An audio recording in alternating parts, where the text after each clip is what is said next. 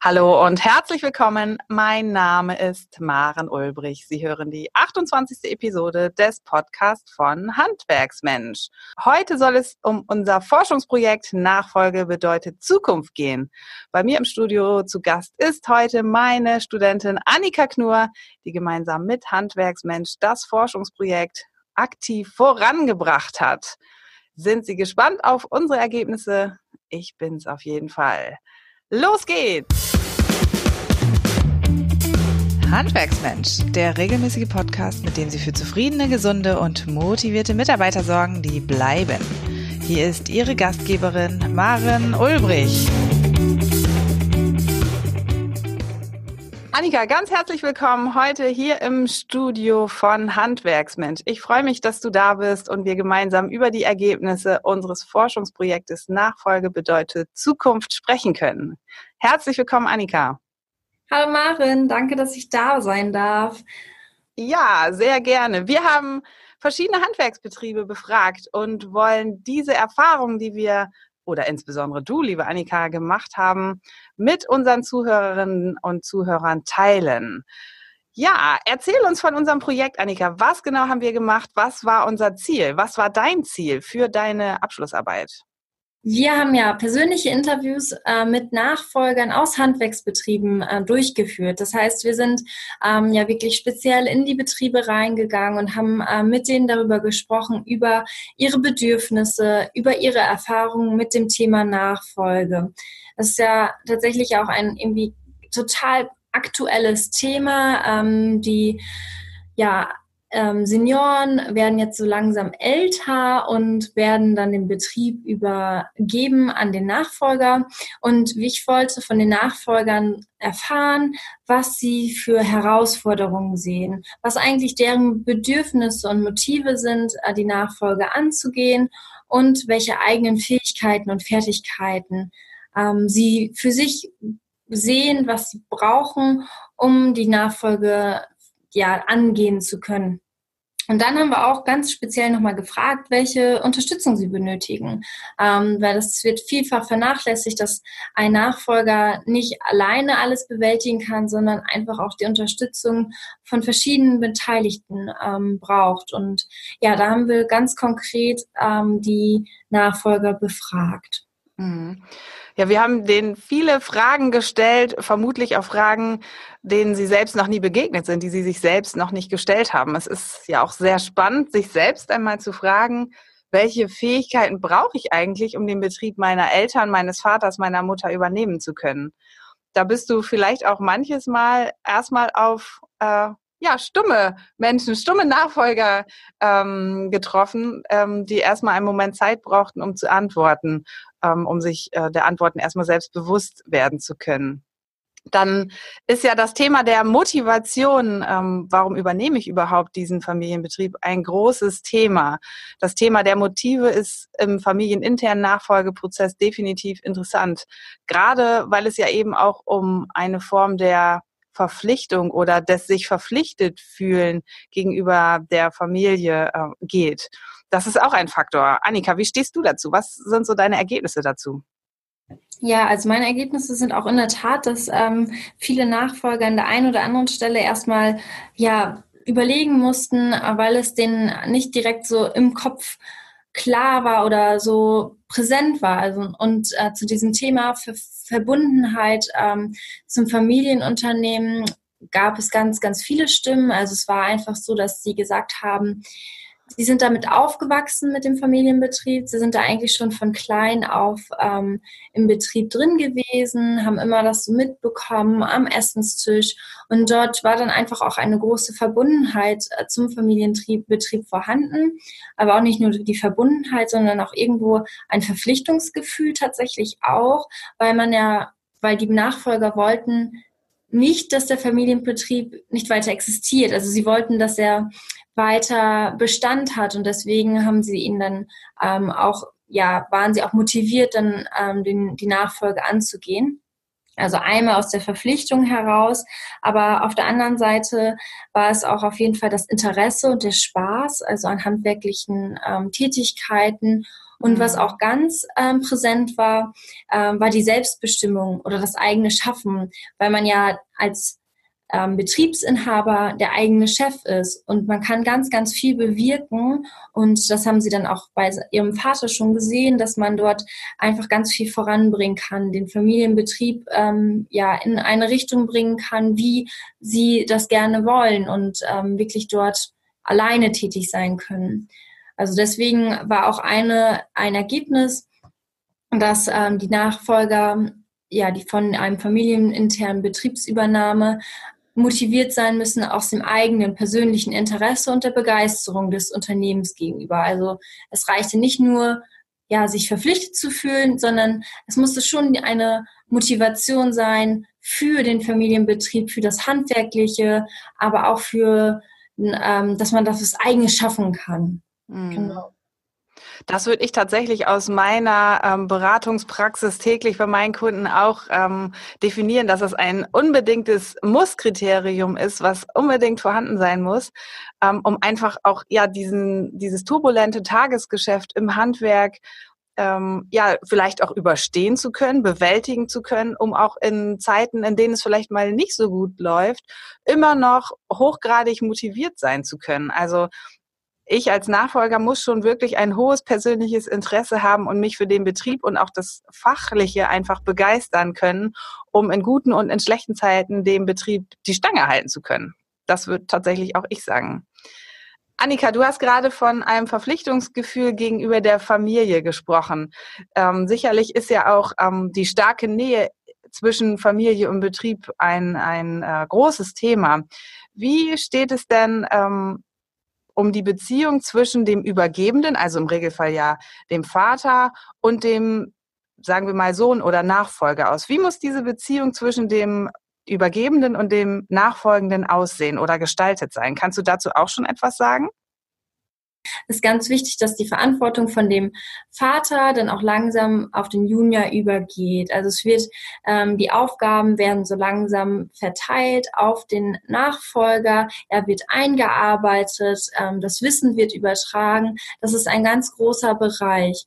Und mhm. äh, dafür ist es halt wichtig, dass sie sich sehr gut verstehen und ähm, damit man dann, wenn es zu Streitigkeiten kommt, äh, diese schnell ja bewältigen kann. Mhm. Und dann ähm, gibt es noch diesen Bereich, ähm, wenn es um Neuheiten geht, ähm, da ist es zum Teil so ein bisschen die Befürchtung natürlich auch da, ähm, dass der, ja, der Senior, der Vater das vielleicht nicht akzeptiert. Und das ist dann tatsächlich so, dass die ähm, Junioren es als wertvoll ansehen, wenn sie da einfach freie Hand bekommen und in vielen Fällen ist es tatsächlich auch so gewesen, dass sie berichten, dass der Vater das auch so offen sagt. Also er sagt dann so, ja, ich mache ähm, nicht, ich möchte nichts Neues mehr machen.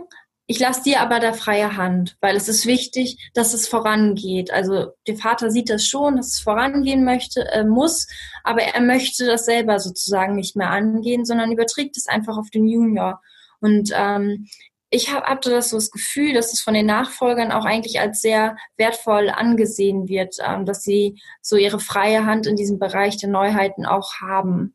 Mhm. Und ja, wenn es dann ähm, auch um die direkte Übergabe ist, sind sich auch viele ja einig, dass es zum Teil schwierig werden könnte, ähm, weil der Vater einfach so lange schon in dem Betrieb drin ist. Also das ist ja im Prinzip ist das so, es wurde öfters mal so gesagt, das ist sein Kind. Er hat diesen Betrieb sozusagen großgezogen. Ja. Und es dann sehr schwer ist für den Vater, ähm, sich da zurückzuziehen. Mm, aber es muss auch nicht unbedingt sein, weil die Junioren würden den tatsächlich auch gerne noch weiter haben als Berater. Also die Entscheidungsmacht ist schon irgendwie, sollte beim Junior sein, aber die finden, würden es schon bevorzugen, wenn er dann auch als Berater trotzdem noch tätig wird. Also dass wenn er dann noch, der Vater noch nebenbei ähm, ja Unterstützung gibt, Rücken, also den ja den Schulter frei halten, nee, den Rücken frei halten. Genau, also tatsächlich ähm, sind sie dort sehr offen, den Vater weiter tätig sein zu lassen, ähm, aber dann tatsächlich nur als Berater. Mhm. Ja, du hast gerade auch davon gesprochen, dass sich ja im Grunde genommen dann der Nachfolgende im Spannungsfeld bewegt zwischen sich selbst verwirklichen zu können, also selbstständig zu sein, selbstbestimmt arbeiten zu können, eigene Strukturen schaffen zu können, das zu schaffen zu können, was der Markt zukünftig braucht, was auch der Nachfolger selbst vielleicht ähm, ja, an Talenten so mitbringt. Aber auf der anderen Seite steht auch ähm, bei der Führung eines Betriebes ein großes Maß an Verantwortung, ähm, ja, die letztlich getragen werden muss und auf den Schultern ähm, platziert und übernommen werden muss. Du hast gerade auch gesagt, dass die Nachfolger eigentlich ganz froh sind, wenn der Vater in diesem Fall oder die Mutter noch den Rücken stärken. Inwiefern ähm, kam konkret das Thema Verantwortung bei dir in deinen Interviews zur Sprache? Ähm, ja, das Thema hohe Verantwortung ähm, war sicherlich sehr präsent für alle Nachfolger. Ähm, es wurde ganz klar gesagt, dass es nicht nur die hohe Verantwortung für die eigene Familie ist, sondern auch für die Familien der Mitarbeiter. Ähm, und das sind dann teilweise entweder zehn Mitarbeiter oder vielleicht sogar 100 Mitarbeiter. Das ist halt eine Verantwortung, die man tragen muss. Und ähm, da muss man die Bereitschaft und die Fähigkeit besitzen, die ähm, Verantwortung zu tragen. Und das war den Nachfolgern sehr, sehr bewusst. Dafür war es dann auch ähm, wichtig, und das haben sie auch ganz viel gesagt, dass, es, dass sie über umfassende Qualifikationen und Erfahrungen verfügen müssen. Dabei ging es um die Erfahrung, ähm, praktische Erfahrungen vielleicht auch in anderen Betrieben gesammelt zu haben und halt auch die Qualifikation, was einmal das Handwerkliche angeht, ähm, aber auch das Kaufmännische, weil das ähm, in einem Handwerksbetrieb als Betriebsinhaber auch immer wichtiger wird, ähm, dass man dort auch das Finanzielle gut im Blick hat und das, die rechtlichen Punkte. Demzufolge war es so ein bisschen ähm, ja so, dass die Nachfolger gesagt haben, sie müssen eigentlich so ein Generalist sein, sie mhm. müssen sowohl ähm, ja sehr viel auf der handwerklichen Seite präsent sein, um auch mit den Kunden, den Kunden das genau zu beschreiben, aber auch auf der anderen Seite ähm, das Finanzielle im Blick haben. Genau.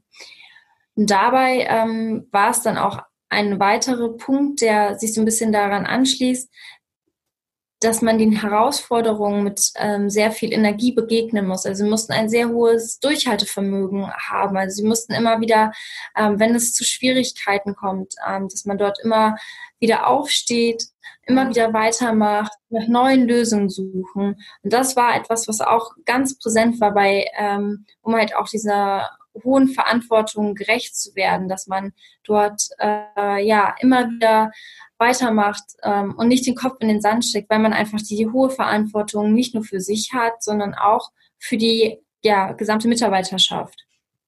Mhm. Ja. Definitiv. Das klingt so ein bisschen wie, ähm, als müsste der Nachfolger ein Stück weit ein Stehaufmännchen sein. Vielleicht auch von zu Hause aus, von ja originär schon so gepolt sein, dass er sich eben von nichts unterkriegen lässt. Ähm, mhm. Ja, und jede Situation bei der Nachfolge bewältigen können muss oder können sollte. Auch das sehe ich tatsächlich in meiner Praxis jeden Tag in den Betrieben, dass sowohl die ja, bisherigen Inhaber, die Übergebenden, ähm, unglaublich motiviert sind, unglaublich aktiv sind, den Betrieb zu führen, aber genau dieser Antrieb, dieses Brennen für den Betrieb auch beim Junior, also beim Übernehmenden äh, zu sehen ist. Die sind unglaublich gewillt, viel zu arbeiten, viel zu geben, alles zu geben und einfach für den Betrieb zu brennen. Wie siehst du das? Was hast du da mhm. erfahren in deinen Fragestellungen? Ja, also Sie haben auf jeden Fall auch ähm, gesagt, dass Sie einfach, also bei dem Vater schon gesehen haben, es ist einfach viel Arbeit, auch so einen Betrieb zu führen. Und ähm, sie sehen das auch für sich, für die Zukunft und haben es auch schon teilweise erlebt, dass es einfach eine hohe Arbeitsbelastung ist. Also nichts umsonst gibt es ja diesen Spruch selbst und das ständig sozusagen, also von ja. selbstständig. Ähm, ja, das ist halt etwas, wo die Nachfolger ähm, ja sich bewusst sein müssen, dass es ein, ein Faktor ist und dass man dort, ähm, wie du es gesagt hast, wie ein Stehaufmännchen auch immer ja, wieder weiterzumachen und immer diese hohe Arbeitsbelastung auch gewillt ist anzugehen. Also das ist äh, tatsächlich etwas, was sie ähm, ja immer machen müssen. Mhm. Aktiv zu sein und sozusagen ja bereit zu sein für die nächste Herausforderung, die kommt. Bereit zu sein, zu mhm. fallen, aber auch wieder aufzustehen. Ich glaube, das ist ganz wichtig. Auch eine Fähigkeit, die ein Nachfolger mitbringen sollte. Das formulierst ja. du ja auch ganz schön. Der Nachfolgeprozess ist ja kein Prozess, der von heute auf morgen erledigt ist. Es ist eine Zeit, die länger andauert. Nicht nur ein paar mhm. Tage, ein paar Monate, oft und gerne, bevorzugt sogar ein paar Jahre das ist eine lange Zeit, die auch ja von Verunsicherung geprägt ist. Ähm, ganz besonders auch in den Familien, in den Inhaberfamilien des Übergebenden, aber auch des Nachfolgenden. Aber, das darf man gar nicht unterschätzen, auch auf Seiten der Mitarbeiter. Wie schätzt du das mhm. ein? Ja, also es ist ähm, auch so, dass ähm, das auch von den Nachfolgern immer wieder ja thematisiert wurde, dass es etwas ist, was halt sich ja über mehrere Jahre hinziehen kann. Also es wird als äh, der Prozess wurde auch oftmals als langer Akt beschrieben und es ist ein fließender Übergang, der ja sich schon äh, mehrere Jahre hinziehen wird. Und in diesen Jahren ja geht es darum, dass die Familie ähm, dort einbezogen wird, das heißt, die Geschwister, die Partner, dass sie ähm, dort gut in der Kommunikation bleiben, wie das Ganze mit dem Betrieb weitergeht. Und auch die Mitarbeiter sind natürlich verunsichert, wenn da jetzt ein neuer Betriebsinhaber, der Nachfolger kommt, ähm, was dann passiert. Und da muss auch eine gute Kommunikation stattfinden, ähm, wie der Nachfolgeprozess gestaltet werden soll, ähm, ab welchem Punkt ähm, ja man sozusagen nur dem also dem Nachfolger ähm, die Verantwortung übergeben wurde und welchen, welche Sachen an den Nachfolger auch berichtet wird. Und äh, auch bei den Kunden und den Geschäftspartnern, da ist es ja auch nicht anders. Da geht, ist es auch eine Umstellung. Und äh, die müssen ja auch erstmal den Nachfolger kennenlernen. Und hier muss einfach eine kontinuierliche Kommunikations, äh, Kommunikation stattfinden gegenüber allen Beteiligten. Mhm. Das sehe ich auch unbedingt als wichtig an. Also wirklich alle Beteiligte frühzeitig mit ins Boot zu nehmen, damit einfach, ja, so Basiskonflikte einfach schon mal grundsätzlich ausgeschlossen werden. Ähm, ich denke, äh, einer der wichtigsten Zielgruppe sind die Mitarbeiter. Das können wir definitiv so festlegen. Ähm, als Neuer ist die Akzeptanz einfach nicht so einfach per Knopfdruck ähm, ja zu schaffen sozusagen. Der neue Inhaber wird nicht per Knopfdruck einfach mal so akzeptiert. Was haben deine Erfahrungen der Befragung gezeigt? Ja, also die Mitarbeiter sind tatsächlich ähm, ein ja ein Faktor, der dazu führen kann, dass es alles scheitert, aber genauso gut, dass alles ähm, ja noch gewinnbringender wird. Also wenn die Mitarbeiter das mitgehen, dann ist das ähm, für die ähm, Nachfolger ein ganz großer Gewinn, wenn die das mitnehmen, äh, die ganzen Veränderungen. Und daher ist die Mitarbeiterführung ähm, ganz, ganz wichtig und dort ähm, ja, dass diese Mitarbeiterführung gewinnbringend zu, oder nicht gewinnbringend, sondern die Mitarbeiterführung im, ja, in einem, gestalten ja, aktiv zu gestalten. Und da sagen sie auch ganz klar, die Nachfolger, ähm, dass es so ein Spagat ist. Auf der einen Seite geht es um den persönlichen Umgang, ähm, was sie im Handwerk ähm, ganz so ganz ähm, als ganz wichtig ansehen, also dass man dort auf einer persönlichen Ebene mit den Mitarbeitern kommuniziert, ähm, dass auch ja private ähm, Sorgen herangetragen werden können und ähm, ja, alles eigentlich auf Augenhöhe passiert und dass Mitarbeiter mit einbezogen werden in Entscheidungen. Und dann auf der anderen Seite auch ganz klare Grenzen zu setzen, ähm, also auch ganz klare Kante zu zeigen, ähm, was in Ordnung ist und was eher als schwierig angesehen wird. Also dass man als Nachfolger ähm, dort einen guten, guten Umgang findet mit den Mitarbeitern. Mhm. Mhm. Und Genau, dann ist es halt so, dass wenn man die Unterstützung der Mitarbeiter gewinnt durch eine positive Mitarbeiterführung, dann ja, kann man ähm, auch Wissen von denen abschöpfen oder ist da auch notwendig, dass man von dem Wissen der äh, Mitarbeiter profitieren kann. Und ähm, das können dann auch von den Mitarbeitern vor allem Veränderungen ja, mit initiiert werden. Also die Mitarbeiter können dann auch ganz, ganz wichtige Ressourcen sein, wenn es darum geht, ähm, dass etwas Neues ähm, angefacht wird in einem Unternehmen. Mhm. Mhm. Dann lass uns noch mal einen Blick darauf werfen, wer diesen ganzen Prozess der Nachfolge unterstützen kann. Wen sollte ich als Nachfolger noch hinzuziehen? Ja, also auf der einen Seite sind es jetzt ganz klar die Mitarbeiter. Ähm, dann ist es so, dass man die Familie und die Freunde ähm, einfach auch emotionale Stützen sein können. Wenn es einfach mal etwas Schwieriges ist, dass man dort ähm, ja den Rückhalt hat von der Familie und von Freunden. Mhm. Dann ähm, ist natürlich der Vater, da ist es sehr wichtig, dass man ähm, den harmonischen Rückhalt hat zu ihm. Und dann als letzte Gruppe sind es noch die externen Berater und die sehr unterschiedlich sein. Es äh, kann ein Steuerberater sein, es kann ein Unternehmensberater sein, ähm, es kann auch die Handwerkskammer sein. Also es sind ganz, ganz viele unterschiedliche ähm, Personen, die ich als Nachfolger im Hinterkopf haben sollte, wenn es um die Nachfolge geht, dass ich Ansprechpartner habe. Klar, äh, also viele Nachfolger sind erstmal wollen, erstmal für sich oder auch Handwerker wollen für sich das lösen aber es geht in manchen Punkten einfach nicht. Und da ist es dann wichtig, dass man der Hilfestellung gegenüber offen ist und ähm, sich ein gutes Netzwerk dort aufbaut, zu dem man Vertrauen hat, also an externen Beratern. Hm. Ja, um einfach letztlich da ja auch an dieser Stelle für Entlastung zu sorgen, um alle Fragen nicht alleine beantworten zu müssen und sich auch nicht in der Not wiederfinden zu müssen, wirklich für alles am Ende des Tages verantwortlich sein zu müssen. Wir kommen ganz langsam zum Schluss unserer Ergebnisse des Forschungsprojektes. Annika, was würdest du abschließend über das Forschungsprojekt ähm, als Fazit ziehen? Ja, also das Handwerk ist eigentlich eine sehr traditionsbewusste Branche. Ähm, allerdings muss sie sich auch bewegen.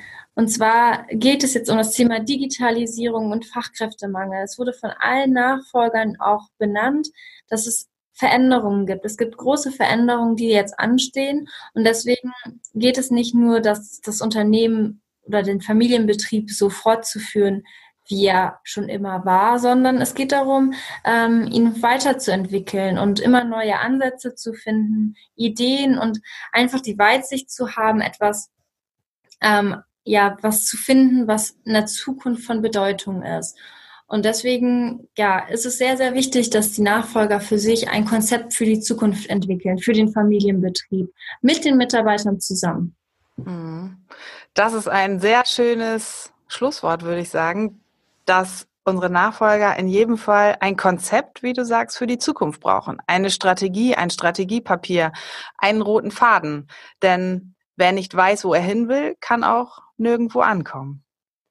Annika, mhm. ich möchte mich ganz herzlich an dieser Stelle für dich und deine große Mühe, deine Leidenschaft für unser gemeinsames Forschungsprojekt bedanken. Du hast mit zahlreichen Handwerksbetrieben gesprochen und viele Forschungsfragen zum Thema Nachfolge bedeutet Zukunft gestellt und auch beantwortet bekommen. Annika, an dich ganz herzliches Dankeschön für die Zusammenarbeit.